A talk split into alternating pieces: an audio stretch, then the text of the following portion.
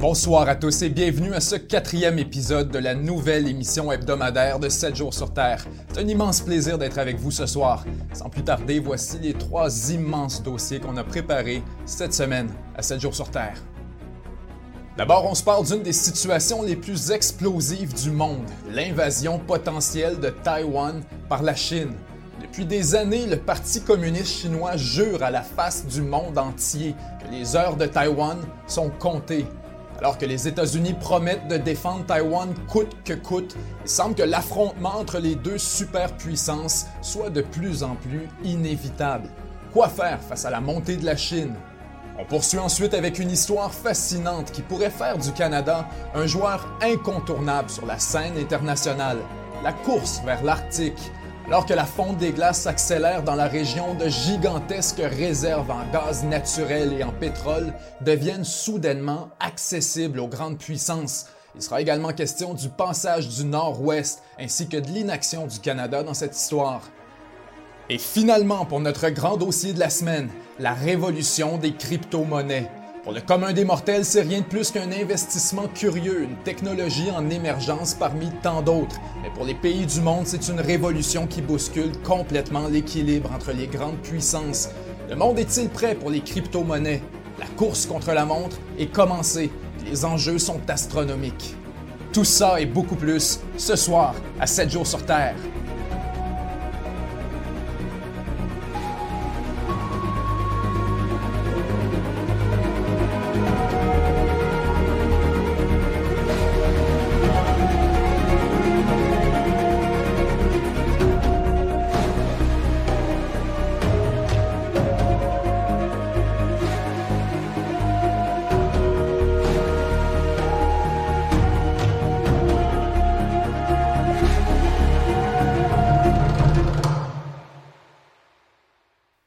Bonsoir tout le monde et bienvenue à ce quatrième épisode de 7 jours sur Terre présente.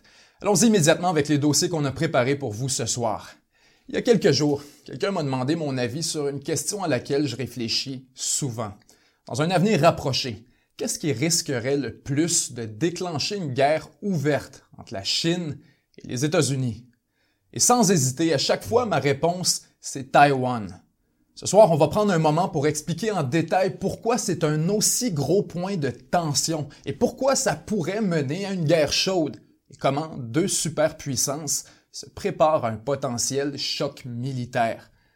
D'abord, pour bien comprendre, il faut regarder un peu l'histoire de la Chine. Entre 1838 et 1949, la Chine est plongée dans la décadence la plus totale. En fait, c'est une période historique traumatisante pour le peuple chinois qu'on appelle encore à ce jour le siècle d'humiliation. Pendant plus de 100 ans, la Chine est envahie par les puissances occidentales, déchirée par la guerre civile et exploitée par tous ses voisins. Le problème, c'est que pendant des siècles, l'Empire chinois était le centre du monde. C'était l'Empire du milieu.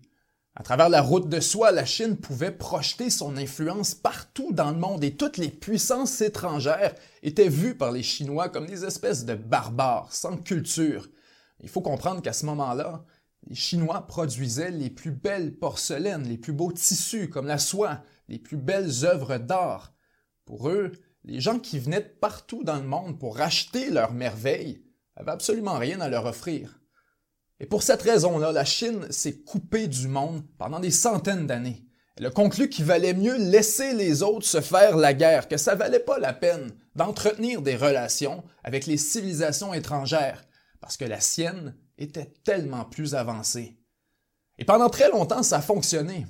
Mais à la fin de la révolution industrielle, en 1838, le monde qui entoure la Chine a dramatiquement changé. Les armées se modernisent, les Britanniques dominent le monde, les États-Unis sont déjà fondés depuis 50 ans. Et les Chinois, de leur côté, ont raté le bateau du progrès technologique et militaire. À force de s'isoler, l'innovation a tardé à arriver. Donc à partir de 1838, la Chine est à genoux. Tout le monde profite de sa vulnérabilité. Le pays est envahi de tous les côtés. Les Chinois importent des quantités hallucinantes d'opium qui vont plonger la population dans une grave dépendance, comparable à ce qu'on a vu récemment durant la crise du fentanyl. La situation est tellement sévère à ce moment-là, les abus contre le peuple tellement évidents, que la population commence à être en colère contre le gouvernement et à se révolter. Et rapidement, le gouvernement se désintègre. Et pendant des années, la Chine est plongée dans la guerre civile. En 1931, le Japon impérial envahit le pays et massacre des milliers de Chinois avant d'annexer la Mandchourie. À ce moment-là, c'est tout juste si la Chine existe encore comme entité politique. Pendant des années, la guerre civile fait rage et différents groupes s'opposent pour essayer de prendre le pouvoir. Le rêve de tout le monde, c'est de réunifier la Chine et de redevenir le centre du monde. En 1949, après des années de guerre civile, il y a une faction en particulier qui gagne du terrain et qui est en position pour même aspirer à gouverner. Ce sont les communistes. À ce moment-là, il faut y penser, la Deuxième Guerre mondiale vient de finir et la guerre froide vient tout juste de commencer. Partout dans le monde, il y a un vrai questionnement parmi les peuples sur les mérites du communisme. L'Union soviétique est un géant qui vient tester la bombe nucléaire, qui rivalise les Américains et qui semble même offrir une vraie alternative au capitalisme. Et c'est un peu sur cette terre d'aller que les communistes chinois réussissent à prendre le dessus et à pousser leurs derniers adversaires à quitter le pays et à partir en exil à Taïwan. Quand les communistes atteignent la victoire totale sur la Chine continentale, les dissidents qui refusent de vivre sous le communisme vont tous fuir ensemble et fonder sur l'île de Taïwan la République de Chine. Les communistes, de leur côté, fondent la République populaire de Chine, le pays qu'on connaît aujourd'hui. À ce moment-là, les communistes chinois jurent au monde entier qu'un jour, ils termineront ce qu'ils ont commencé, qu'un jour, la Chine sera réunifiée. Et pendant les années qui vont suivre, pendant toute la guerre froide, les Américains vont tout faire pour empêcher que ça se produise, pour empêcher que le communisme se répande en Asie. Et c'est ce qui explique la désastreuse guerre du Vietnam notamment, mais aussi l'appui béton des États-Unis pour Taïwan. Un peu comme le fait l'Union soviétique avec Cuba. Les États-Unis font l'impossible pour maintenir en vie le gouvernement de Taïwan. Et ça, pour la Chine communiste, c'est une insulte. C'est une gifle en plein visage. Elle promet de prendre Taïwan, de réunifier la Chine, puis pendant ce temps-là, on vend des armes à Taïwan pour éviter que ça se produise. C'est la source d'énormément de tensions. Pour la Chine, c'est une affaire personnelle dans laquelle les, Américains n'ont pas un mot à dire. À chaque fois que quelqu'un fait rien que mentionner le mot Taïwan, qu'on le met sur une liste de pays ou qu'on le traite comme un pays, la Chine a une réaction presque colérique. C'est pas Taïwan, c'est la province de Taïwan qui fait partie de la Chine. Le gouvernement de Taïwan est un faux gouvernement, des usurpateurs, des criminels qui vont un jour devoir répondre de leurs actes. Ça, c'est la position de la Chine.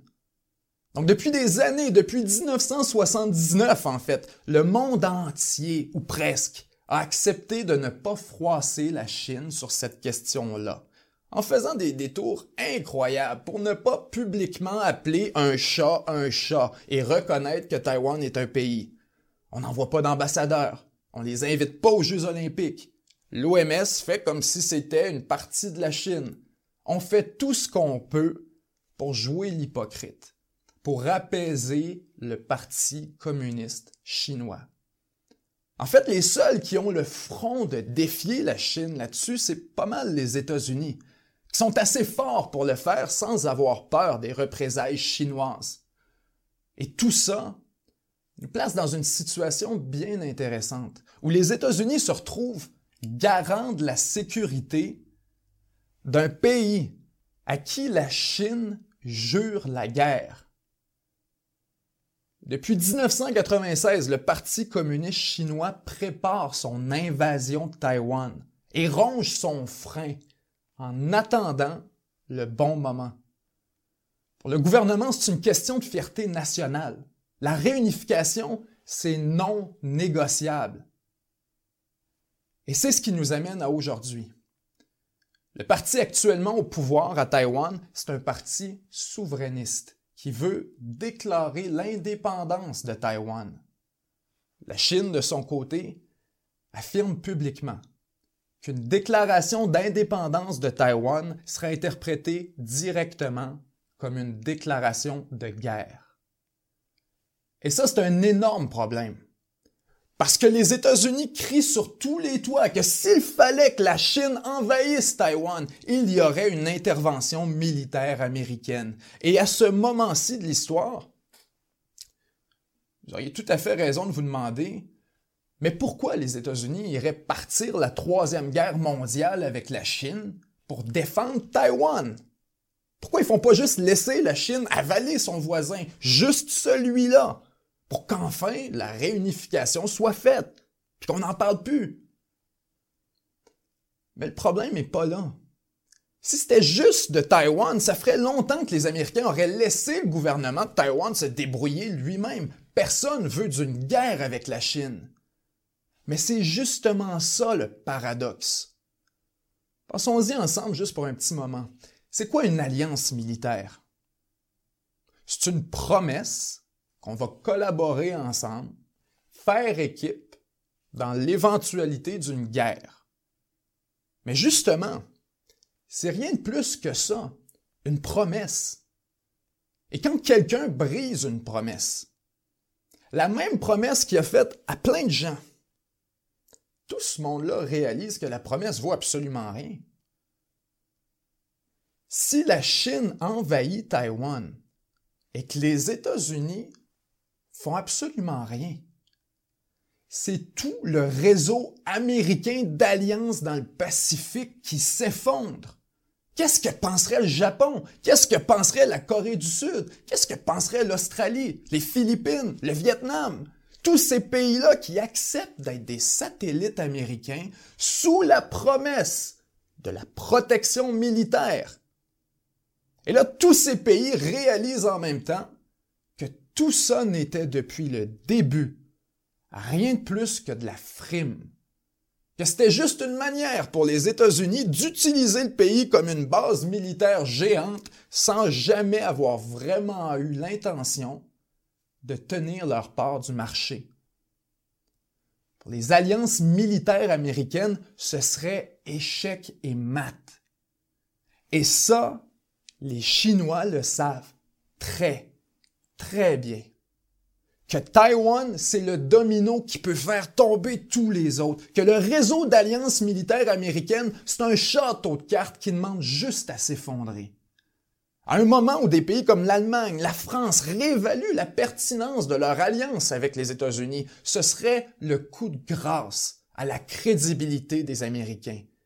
Parce que tout ça, c'est un gamble que si Taïwan est annexé par la Chine sous les yeux de tous les alliés américains, tous vont comprendre clairement le message.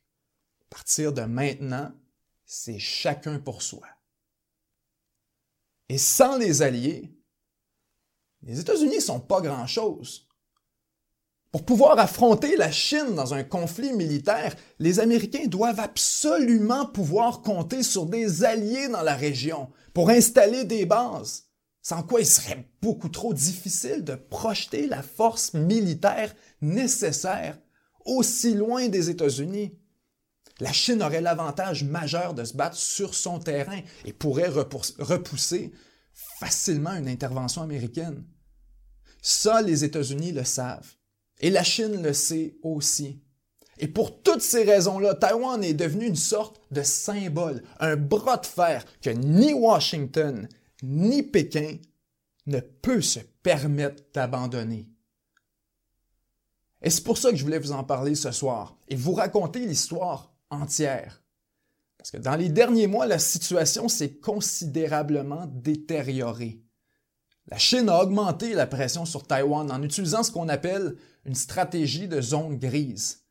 L'idée, c'est d'intimider Taïwan sans déclarer la guerre.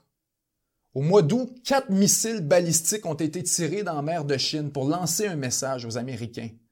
En octobre, pour la première fois depuis 20 ans, des avions de guerre chinois ont traversé la ligne de contrôle, la frontière informelle entre la Chine et Taïwan. Au niveau politique, Xi Jinping, le président chinois, ou plutôt l'empereur chinois, rappelle constamment que c'est plus qu'une question de temps, que l'armée doit se tenir prête. En fait, les Chinois ont littéralement fait construire sur leur base militaire des copies du palais présidentiel de Taïwan pour s'entraîner à en prendre le contrôle rapidement lorsque le moment va enfin venir de passer à l'action. Avant de partir de la Maison-Blanche, Donald Trump a préapprouvé la vente de milliards de dollars supplémentaires en armes. Là-dessus, Joe Biden affirme qu'il a l'intention de garder le cap.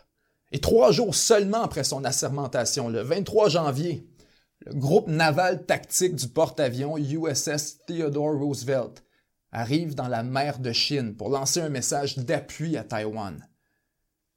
Mais au même moment, directement sous les yeux des Américains, la Chine choisit de répondre spectaculairement avec sa propre démonstration de force sans précédent vis-à-vis de Taïwan. Elle envoie huit bombardiers nucléaires, douze avions de combat et trois avions de patrouille directement dans le cours de Taïwan. Le message est clair. Vous ne nous faites plus peur. La réunification va avoir lieu, que vous le vouliez ou non. Ce qui était il n'y a pas si longtemps un empire décapité, humilié, désarmé et maintenant prêt à reprendre sa place au centre du monde. La collision frontale semble de plus en plus inévitable. Taïwan, c'est la ligne que l'Occident a tracée dans le sable. Tous les alliés américains regardent patiemment. Ils veulent voir si les États-Unis ont bluffé, si les alliances sont rien de plus que des promesses en l'air si la Chine tente de franchir la ligne, les États-Unis vont avoir le choix. La guerre ou la chute.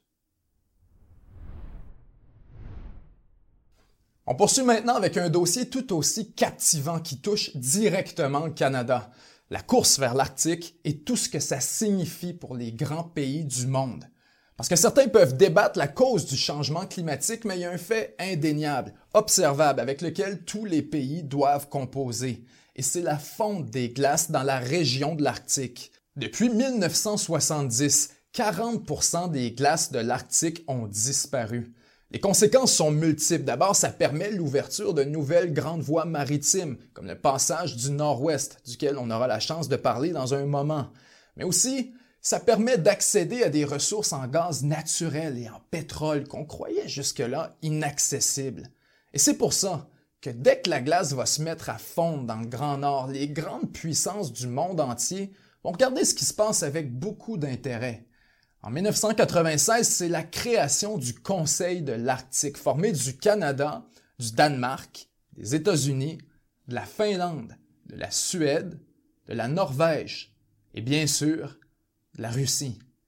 Il y a déjà beaucoup d'attention sur la question, mais l'intérêt explose vraiment en 2008, quand une étude américaine suggère qu'il pourrait y avoir dans l'Arctique 30% de toutes les réserves en gaz naturel de la planète et 13% des réserves de pétrole.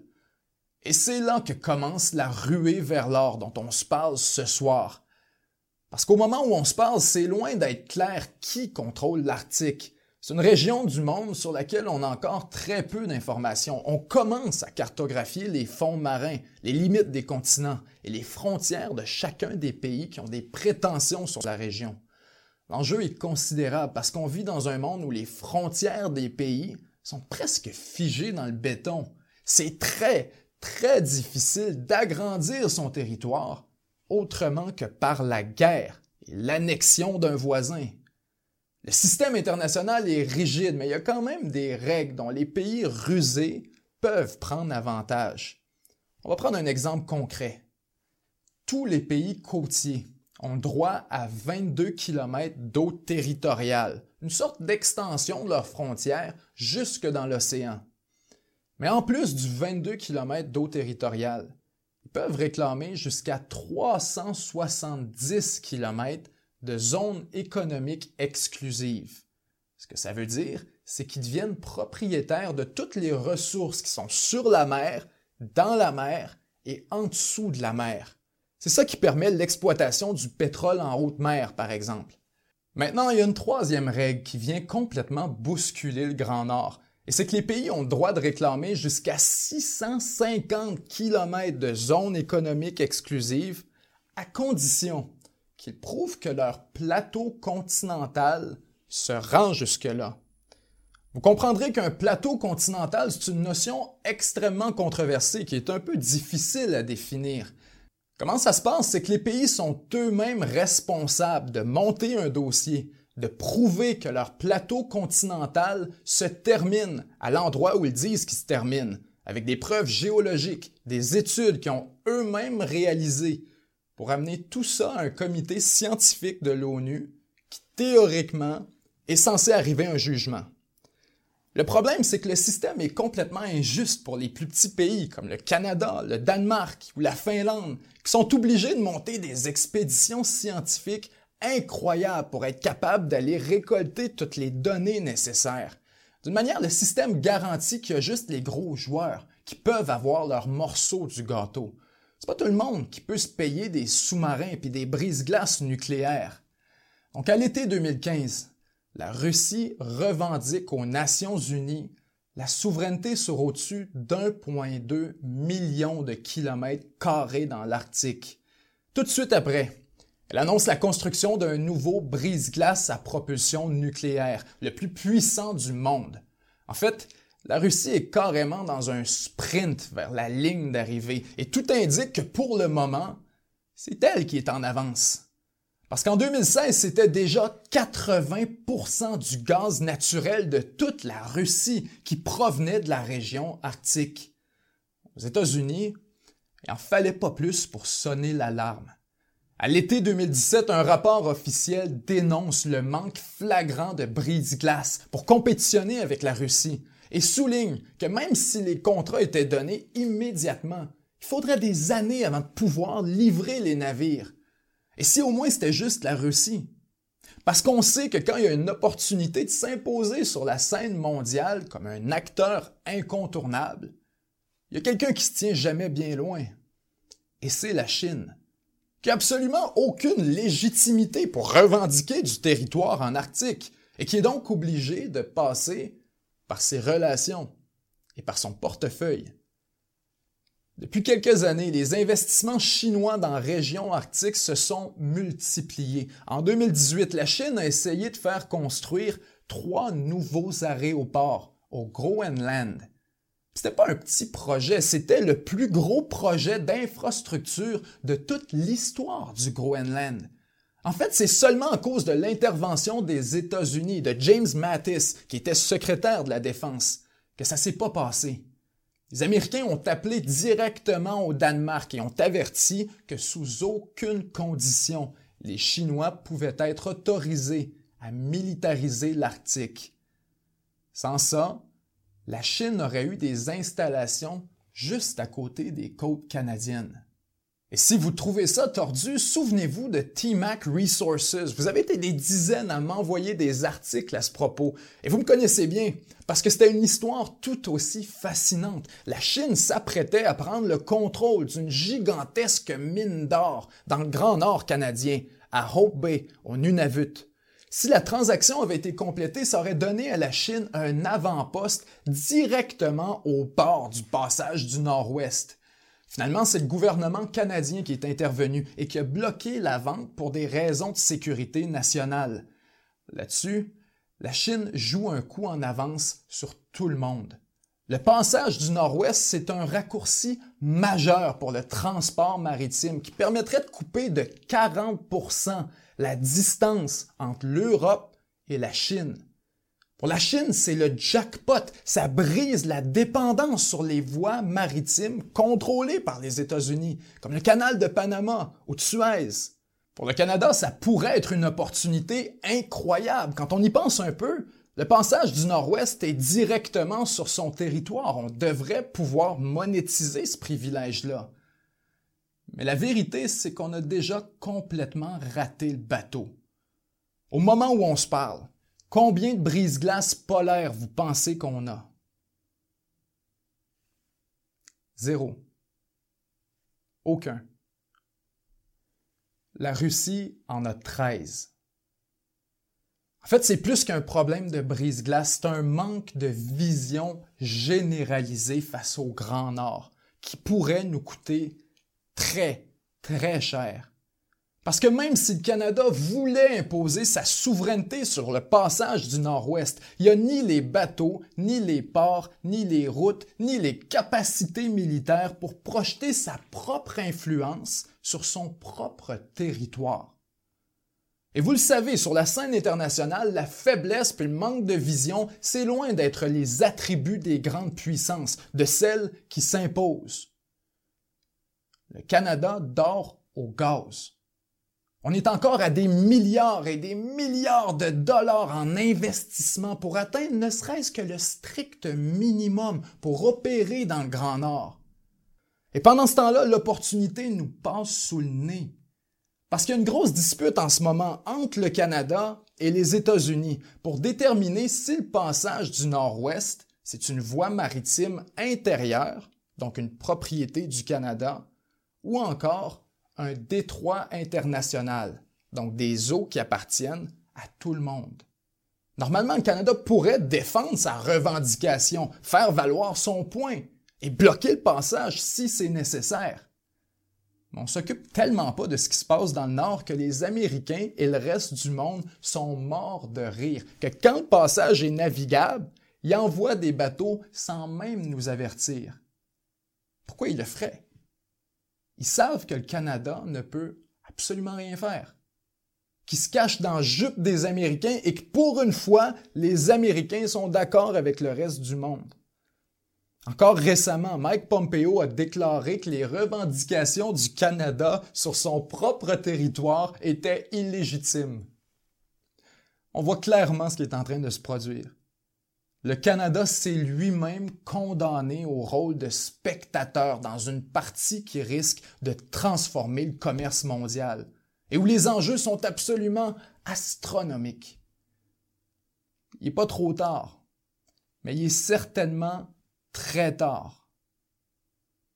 Il reste à peu près dix ans avant que le passage du Nord-Ouest soit navigable à l'année, puis qu'on se fasse imposer par les grands pays du monde la politique du fait établi.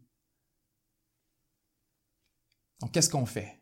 On continue à faire comme si ça n'existait pas? Pendant combien de temps?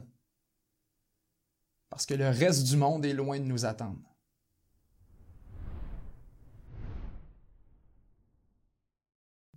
Maintenant, mes amis, c'est le moment pour notre grand dossier de la semaine. Sans plus tarder, ce soir, on se parle d'un sujet qui nous est très souvent demandé à 7 jours sur Terre, la montée des crypto-monnaies. Et vous avez raison, c'est un excellent sujet directement dans notre créneau. Mais justement, parlant de notre créneau, on voulait être sûr de faire quelque chose qui en vaut la peine, qui n'est pas juste une répétition des 250 autres segments qu'on voit déjà à la télé sur la crypto-monnaie, qui disent toujours les mêmes choses de toute façon. Comment ça marche Bitcoin, la technologie blockchain, les gens qui sont devenus riches, les autres qui ont tout perdu. Je trouve qu'à chaque fois, ce sont des segments qui disent absolument rien et je voulais surtout pas qu'on fasse quelque chose dans ce genre-là. Il y en a déjà assez. On s'entend, c'est des notions qui sont intéressantes aussi, mais ça ne dit pas grand-chose sur la révolution qui est en train de se produire, sur ce qui est vraiment en jeu en termes géopolitiques ou stratégiques. Ce à quoi on est en train d'assister, c'est à toute une partie d'échecs fascinante entre les grandes puissances du monde, mais aussi entre certaines des plus grosses corporations. Ce soir, on va essayer de décortiquer tout ça pour comprendre ce qui est vraiment sur la table en ce moment et pourquoi récemment il y a autant d'enthousiasme autour des crypto-monnaies. Pour bien comprendre, on revient à 2009 les réseaux sociaux commencent à vraiment décoller. Les gens ont de plus en plus de téléphones intelligents. C'est la révolution technologique qui prend son envol. Au même moment, on annonce la création de Bitcoin, la première crypto-monnaie et d'une technologie pour en permettre l'échange de manière vérifiable et sécurisée. Une technologie qu'on appelle la chaîne de blocs ou blockchain. L'objectif, au fond, est assez simple. C'est de permettre des échanges directs de personne à personne sans intermédiaire. Ça veut dire pas de banque nationale, d'institutions financières, personne qui profite de la transaction en se prenant un frais. Et tout ça vérifié indépendamment, pas par un humain, mais par la chaîne de blocs, qui agit un peu comme un énorme registre de tout ce qui se passe, un fil qu'on peut remonter et qui est impossible de briser ou de trafiquer. Dès le début, il y en a plusieurs qui vont y voir une idée révolutionnaire, mais même les plus sceptiques reconnaissent qu'une des grosses innovations du Bitcoin, c'est la chaîne de blocs, que c'est en soi une découverte majeure et que ça ouvre des portes jusque-là fermées à clé dans le monde numérique.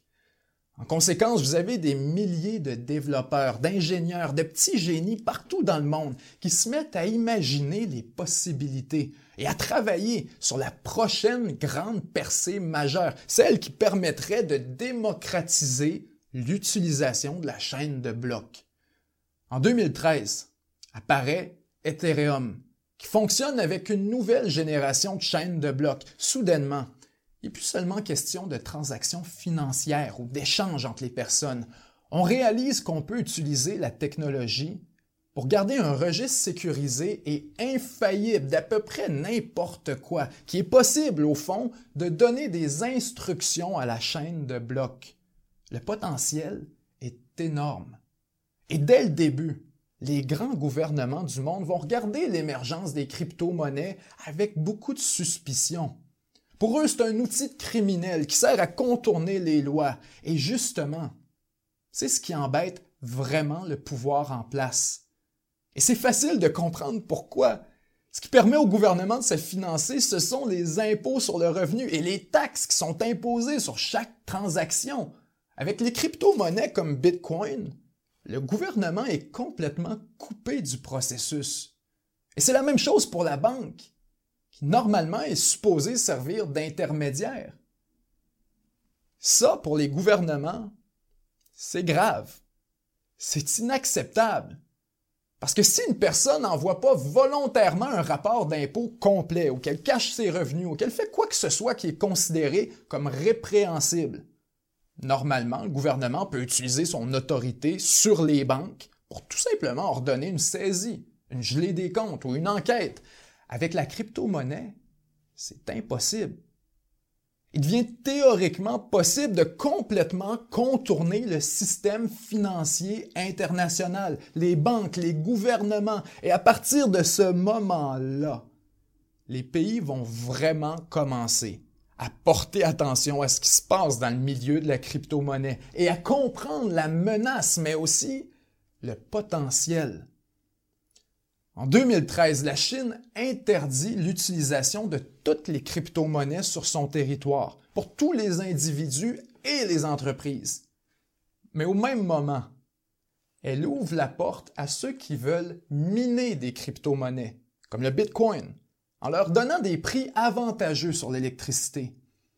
À peu près au même moment, en 2014, les États-Unis commencent à imposer des sévères sanctions économiques contre la Russie après l'invasion de l'Ukraine, les sanctions font extrêmement mal au régime de Vladimir Poutine parce qu'il devient impossible pour beaucoup de pays de transiger avec la Russie. Même s'ils voulaient le faire, le système financier mondial est construit autour du dollar américain, qui est lui-même contrôlé par les banques américaines et le gouvernement des États-Unis. Donc quand il est question de sanctions, il y a vraiment moyen d'étrangler économiquement à peu près n'importe quel pays et de l'isoler de tous ses alliés, même de ses partenaires les plus proches. Et depuis longtemps, le système bancaire est un peu l'extension de l'appareil diplomatique. Évidemment, ça donne un pouvoir incroyable aux États-Unis. À cause de toute la portée de Wall Street, de l'influence de la Banque mondiale ou encore du FMI, tout ça, ce sont des organismes de réglementation qui sont essentiellement des satellites américains, et plus largement de l'Ouest et de l'Occident. Et c'est là que les choses s'accélèrent pour les crypto-monnaies. La Russie réalise que si elle avait une version digitale de son rouble, il serait possible de passer par-dessus toute la machine américaine, du moins avec les alliés et ceux qui veulent bien accepter le rouble numérique. C'est un peu comme faire du troc. Puisqu'il n'y a aucun dollar américain d'impliqué, c'est juste un échange de gré à gré, en dehors des sanctions internationales. Il devient possible pour un pays archi sanctionné de continuer à fonctionner. À partir du moment qu'il y a des bons amis qui veulent continuer à faire du commerce avec lui, peu importe la monnaie, qui au fond est juste un instrument pour faire l'échange. Les Américains, c'est une menace incroyable à leur influence dans le monde. S'ils ont été capables de s'imposer comme superpuissance incontestée pendant aussi longtemps, c'est un peu grâce à la domination militaire, mais énormément grâce à la domination économique, au contrôle des grandes institutions financières. Le dollar américain, c'est la rondelle avec laquelle on joue la game depuis des décennies. Et les États-Unis, dans le fond, sont un peu comme un joueur qui confisque sa rondelle quand ça fait pas son affaire. Et là, plus personne peut jouer jusqu'à ce qu'il accepte de la remettre sur la glace, selon ses propres conditions. Et là, tout le monde doit négocier avec lui et faire des beaux yeux pour que la game puisse continuer. Ça, c'est le pouvoir monétaire américain vulgarisé un peu. Maintenant, il suffit que quelqu'un d'autre arrive avec une rondelle comparable avec laquelle d'autres joueurs acceptent de jouer et la partie peut continuer. Et soudainement, les Américains sont caduques. Cette rondelle comparable pour les grandes puissances comme la Russie et la Chine, c'est une crypto-monnaie sur laquelle, idéalement, il y aurait le contrôle. En 2016, donc, la Chine annonce qu'une version digitale de sa propre monnaie, le yuan, va bientôt être déployée à travers le pays. Pendant des mois, la Chine mandate ses meilleurs ingénieurs, ses meilleurs économistes, ses développeurs pour venir à bout des défis énormes que ça représente pour un pays d'un milliard de personnes, autant logistique, technique qu'économique. Ce que veut faire le Parti communiste chinois d'une manière, c'est totalement l'opposé des crypto-monnaies comme Bitcoin qui sont décentralisées. Ce que veut le régime, c'est une crypto-monnaie qui serait entièrement intégrée avec la banque centrale du pays, autrement dit, sous le contrôle du gouvernement. C'est pas rien. Ça implique que le gouvernement garde le beurre et l'argent du beurre. En ayant sa propre crypto-monnaie nationale, il peut faire du commerce secrètement avec qui il veut sans qu'aucun de ses citoyens n'ait accès aux mêmes privilèges.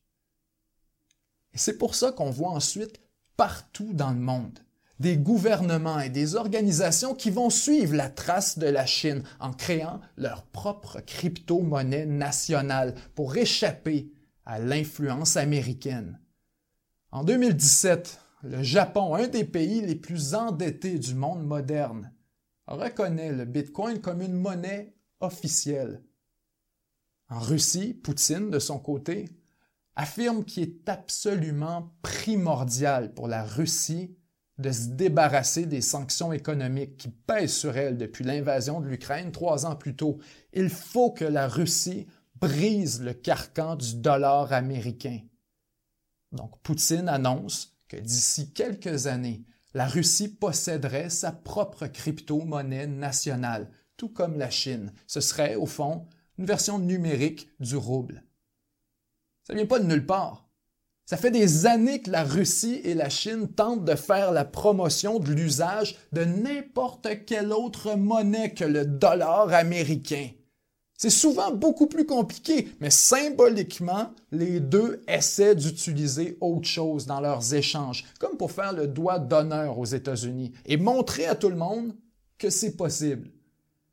Pour Poutine et la Russie, mais aussi pour la Chine, la transition vers la crypto-monnaie, c'est carrément pour rivaliser avec le dollar américain. Moscou et Pékin sont en compétition pour devenir le centre mondial du marché des crypto-monnaies. La promesse est fantastique, un monde dans lequel les États-Unis ne pourraient plus jamais intervenir dans une transaction, plus jamais sanctionner un pays comme ils l'ont fait à la Russie, et plus jamais agir comme les arbitres du système international. Quand on prend assez de recul, on voit clairement toute la partie d'échec qui est en train d'avoir lieu. Et ça explique aussi l'attitude des États-Unis vis-à-vis de l'émergence de tout ce phénomène-là. Les Américains voient très explicitement que tout ça est en train de sortir de leur contrôle et ils comprennent la menace que ça représente pour leur réseau d'influence dans le monde. C'est juste une question de temps avant que les monnaies numériques nationales deviennent un problème incontournable en géopolitique. En 2018, donc, l'administration de Donald Trump adopte la ligne dure sur les crypto-monnaies. Ça fait longtemps déjà que beaucoup de gens à Washington demandent à Trump et à son équipe de faire quelque chose. Et le secrétaire au Trésor de Donald Trump, Steve Mnuchin, va déclarer publiquement qu'il faut que les portefeuilles de crypto-monnaies soient soumis aux mêmes régulations que les banques. Le message est clair. Les États-Unis sont prêts à vivre avec les crypto-monnaies, mais à une condition, qu'elles soient intégrées dans le système financier international, qui accessoirement est sous leur contrôle.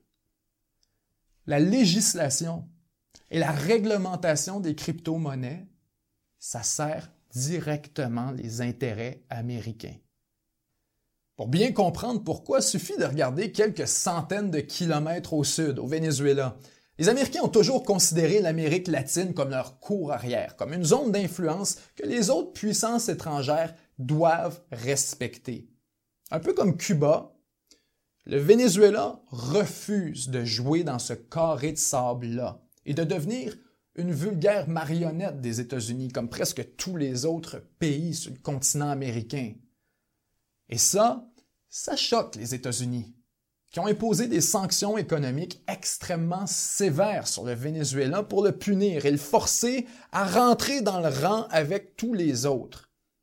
Pour empêcher que le Venezuela s'effondre et s'assurer que les États-Unis continuent à traîner une énorme aiguille dans leurs bottes la Russie va offrir au Venezuela de superviser la création d'une nouvelle crypto-monnaie pour le pays. Ça s'appelle le Petro, une nouvelle version numérique du bolivar, la monnaie nationale du Venezuela. La Russie a convaincu le Venezuela que si seulement elle avait sa propre monnaie numérique, il serait possible de contourner les sanctions américaines et de vendre son pétrole à un prix raisonnable. C'est pas rien, en fait, c'est gigantesque. Faut s'arrêter un moment pour y penser. Si le Venezuela peut exporter son pétrole sur les marchés internationaux, ça veut dire qu'il apparaît soudainement un nouveau producteur gigantesque qui ferait dramatiquement chuter les prix de pétrole, ce qui aurait pour effet direct de tuer l'industrie pétrolière américaine. Le pétrole et le gaz naturel américain viennent largement d'un procédé extrêmement dispendieux qu'on appelle la fracturation hydraulique. Ça veut dire que pour les États-Unis, pour qu'ils puissent compétitionner dans le marché mondial, il faut que les prix restent très hauts. Et c'est pour ça que les États-Unis ont des alliances au Moyen-Orient, notamment avec la plupart des gros producteurs, comme les Émirats arabes unis ou l'Arabie saoudite. Des régimes qui sont des amis à condition qu'ils gardent les prix du pétrole artificiellement hauts et qui continuent à construire des tours dans le désert avec l'argent. Donc pour les États-Unis, un Venezuela qui vend son pétrole librement, en quantité massive et pas chère, c'est un énorme problème. Les forces du marché obligeraient les Américains à redevenir dépendants du pétrole importé des autres pays, peut-être même, imaginez donc, au pétrole du Venezuela. C'est ça la révolution de la crypto-monnaie, la vraie révolution, celle qui bouscule la manière dont le monde fonctionne depuis tellement longtemps. La révolution, c'est la fin de la domination américaine sur le système financier, diplomatique et conséquemment militaire. Soudainement, tout le monde se met à comprendre en même temps que les États-Unis sont un géant au pied d'argile, qu'avec les crypto-monnaies, il devient possible de contourner les Américains et de dramatiquement augmenter la capacité à résister à leurs sanctions. Le lendemain du lancement du pétro, la crypto-monnaie du Venezuela, l'Iran annonce qu'elle va aussi créer une crypto-monnaie pour contourner les sanctions américaines. Le château de cartes américain s'effondre. C'est impossible de surestimer l'importance de ce qui est en train de se produire. C'est historique. Les États-Unis sont dépassés. Comme un roi déchu, il envoie des décrets dans le vide pour interdire le commerce du pétrole, interdire la future crypto-monnaie de l'Iran et toutes les crypto-monnaies de tous les pays sous sanctions internationales. Mais c'est aussi prévisible que ridicule, puisqu'ils peuvent absolument rien faire. Au mieux, c'est une annonce symbolique. En mai 2018, quelques mois plus tard seulement, l'Iran et la Russie annoncent publiquement qu'ils vont faire leurs transactions ensemble en crypto-monnaie pour contourner les sanctions et éviter le système bancaire américain. Ils rient en plein visage des États-Unis. Ils n'ont pas besoin d'annoncer ça publiquement.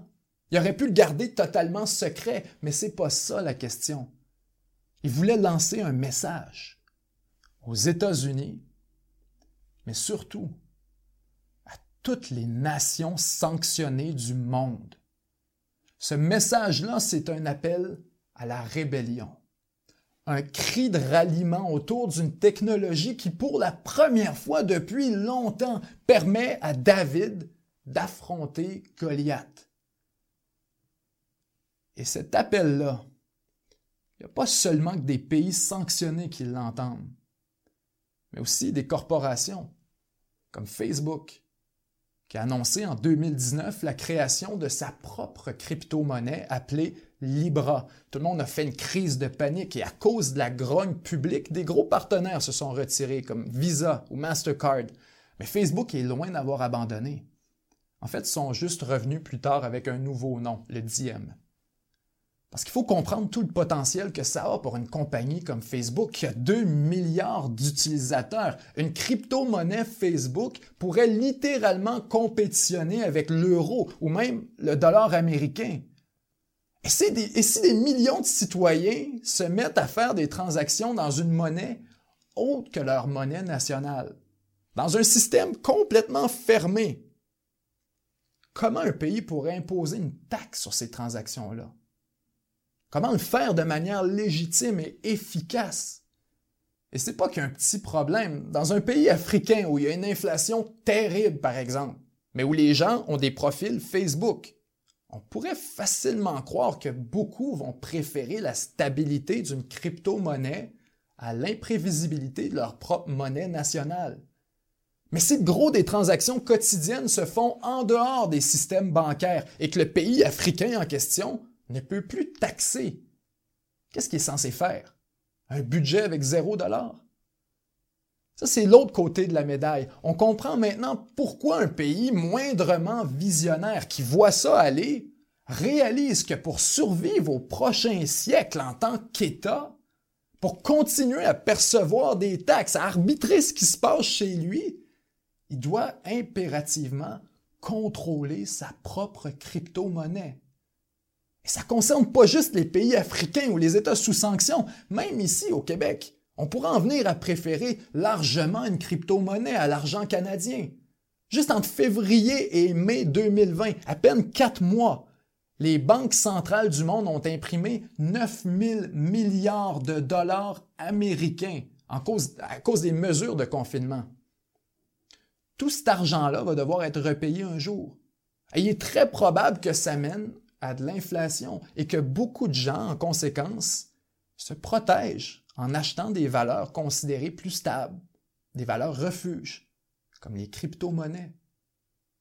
Vous me direz que c'est le monde à l'envers, mais je vous répondrai que c'est le monde dans lequel on vit déjà de plus en plus. Dans les derniers mois, vous avez peut-être vu que la valeur du Bitcoin a explosé pour atteindre jusqu'à 50 000 dollars canadiens. Cette hausse-là n'est pas irrationnelle. En fait, ce qui se passe, c'est justement que les grandes banques du monde anticipent un risque important d'inflation et que la manière de se protéger d'un tel phénomène, c'est d'acheter des crypto-monnaies comme Bitcoin ou encore de l'or. On est dans une période extrêmement intéressante, mais en même temps tout aussi incertaine, une espèce de transition entre deux époques dont l'issue est loin d'être déterminée. C'est difficile de prédire qui va sortir gagnant, mais ce soir, on a quand même dégagé les grandes lignes du nouvel équilibre mondial qui se dessine à l'horizon. Soulés par des années de pouvoir, les États-Unis trébuchent de plus en plus et perdent un par un les attributs et les avantages qui ont fait d'eux une superpuissance économique. Au moment où on se parle, 70% de la production mondiale de Bitcoin se trouve en Chine. La crypto-monnaie chinoise, elle, est en position pour remplacer le dollar américain comme principale monnaie d'échange à travers le monde. Avec la fin de la domination américaine sur les milieux financiers et diplomatiques, c'est carrément le centre de gravité mondial qui progresse encore plus de Washington vers Pékin. Donc la prochaine fois que vous entendez un segment de deux minutes qui explique comment ça marche Bitcoin, Pensez à moi, puis à tout ce qu'on vient de dire. Et rappelez-vous que ce dont il est vraiment question, c'est de l'effondrement de l'Empire américain.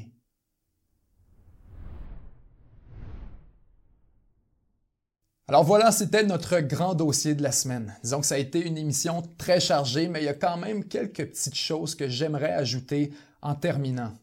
On s'est parlé beaucoup ce soir de la Chine, de la Russie, de la chute des États-Unis et de la montée de tous les adversaires traditionnels de l'Occident.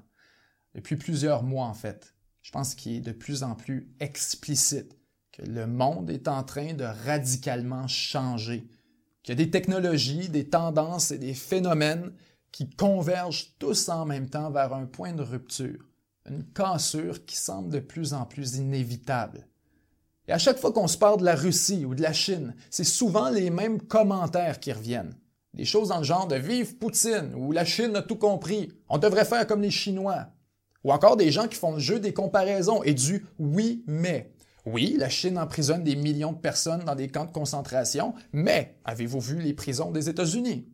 Oui, Poutine est un gangster qui dirige une mafia politique, mais avez-vous vu la commission Charbonneau? Et si vous vous retrouvez dans ce genre de fausse équivalence-là, et que pour vous, ce sont des arguments tout à fait légitimes, puis que nos sociétés sont l'équivalent moral de dictature et de régime totalitaire, mais sachez que je ne suis pas d'accord avec vous. L'Occident a commis des crimes terribles. L'Occident a profité des autres exploiter sa puissance, porter la, violence jusqu'à des peuples des milliers de kilomètres plus loin sans vraie raison valable. Mais c'est pas vrai qu'il met son monde dans des camps de concentration. C'est pas vrai non plus qu'on met les journalistes en prison quand ils critiquent le gouvernement. C'est pas vrai qu'on méprise la vie humaine autant que le modèle chinois, qu'on prélève des organes de force sur des minorités religieuses ou qu'on assassine les opposants politiques en pleine rue. L'Occident, c'est pas ça. C'est la science, le débat, la liberté d'expression, aussi attaquée soit-elle. C'est les grandes idées des Lumières, c'est l'égalité entre les sexes, puis des pays qui, malgré leurs défauts, veulent le mieux pour le monde, pour le multilatéralisme, puis la démocratie. Je sais que c'est pas populaire de vous dire ça, puis que ce qui est à la mode en ce moment, c'est de s'auto-flageller, puis de dire comment on est méchant, puis que tous les troubles du monde sont à cause de nous autres, qu'on n'a pas de leçons à donner. Mais il y a une limite à ce que ça peut nous apporter. Puis il me semble qu'on l'a pas mal atteint. Là, on est rendu à l'étape où notre manque de confiance, où notre incapacité à se prononcer sur la direction que devrait prendre le monde a un impact négatif sur la direction qu'il prend. Je le sais qu'on n'est pas parfait. Mais à partir du moment où on commence à croire pour vrai qu'on est pire, puis que l'autre modèle est meilleur, c'est le moment où on commence à limiter, puis à accepter que c'est la destination finale de l'humanité. Je ne sais pas pour vous, mais je suis pas encore prêt à dire ça. Je suis pas prêt à dire qu'on serait mieux avec Poutine, puis que les Chinois ont tout compris. Toutes les cultures ont des choses à nous apprendre, mais ça va des deux bords. Va falloir qu'on accepte le fait que nous aussi, on peut leur transmettre des choses et que c'est pas juste du mauvais. C'était Benjamin Tremblay, 7 jours sur Terre. À la semaine prochaine. 7 jours sur Terre, c'est un média 100% indépendant qui est financé exclusivement par les contributions de ses membres exclusifs pour aussi peu que 99 sous par mois.